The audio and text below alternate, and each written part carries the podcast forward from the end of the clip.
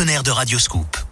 Les insolites de Greg Delsol. C'est à vous, Greg. Et en file en Jordanie, au Moyen-Orient, Eric, avec une grosse polémique sportive. Ça concerne un match de foot lors des éliminatoires de la Coupe d'Asie féminine qui aura lieu l'année prochaine.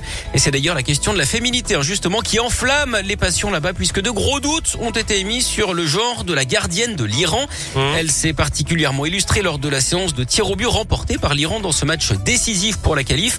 Le président de la fédération de foot jordanienne a carrément publié une lettre en demandant la vérification du sexe de la gardienne. C'est un peu gênant Ouais, quand même. hein. On peut dire hein, qu'il ne prend pas de gants.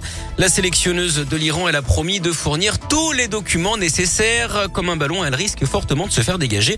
En même temps, même si elle est sanctionnée, c'est pas si grave. Après tout, un gardien ou une gardienne de foot n'est pas censé avoir peur d'un arrêt, surtout un arrêt de travail. Merci beaucoup, Greg. À tout à l'heure. À tout à On l'heure. se retrouve dans une heure sur Radio Scoop pour euh, l'actu, bien sûr, et pour de nouvelles insolites.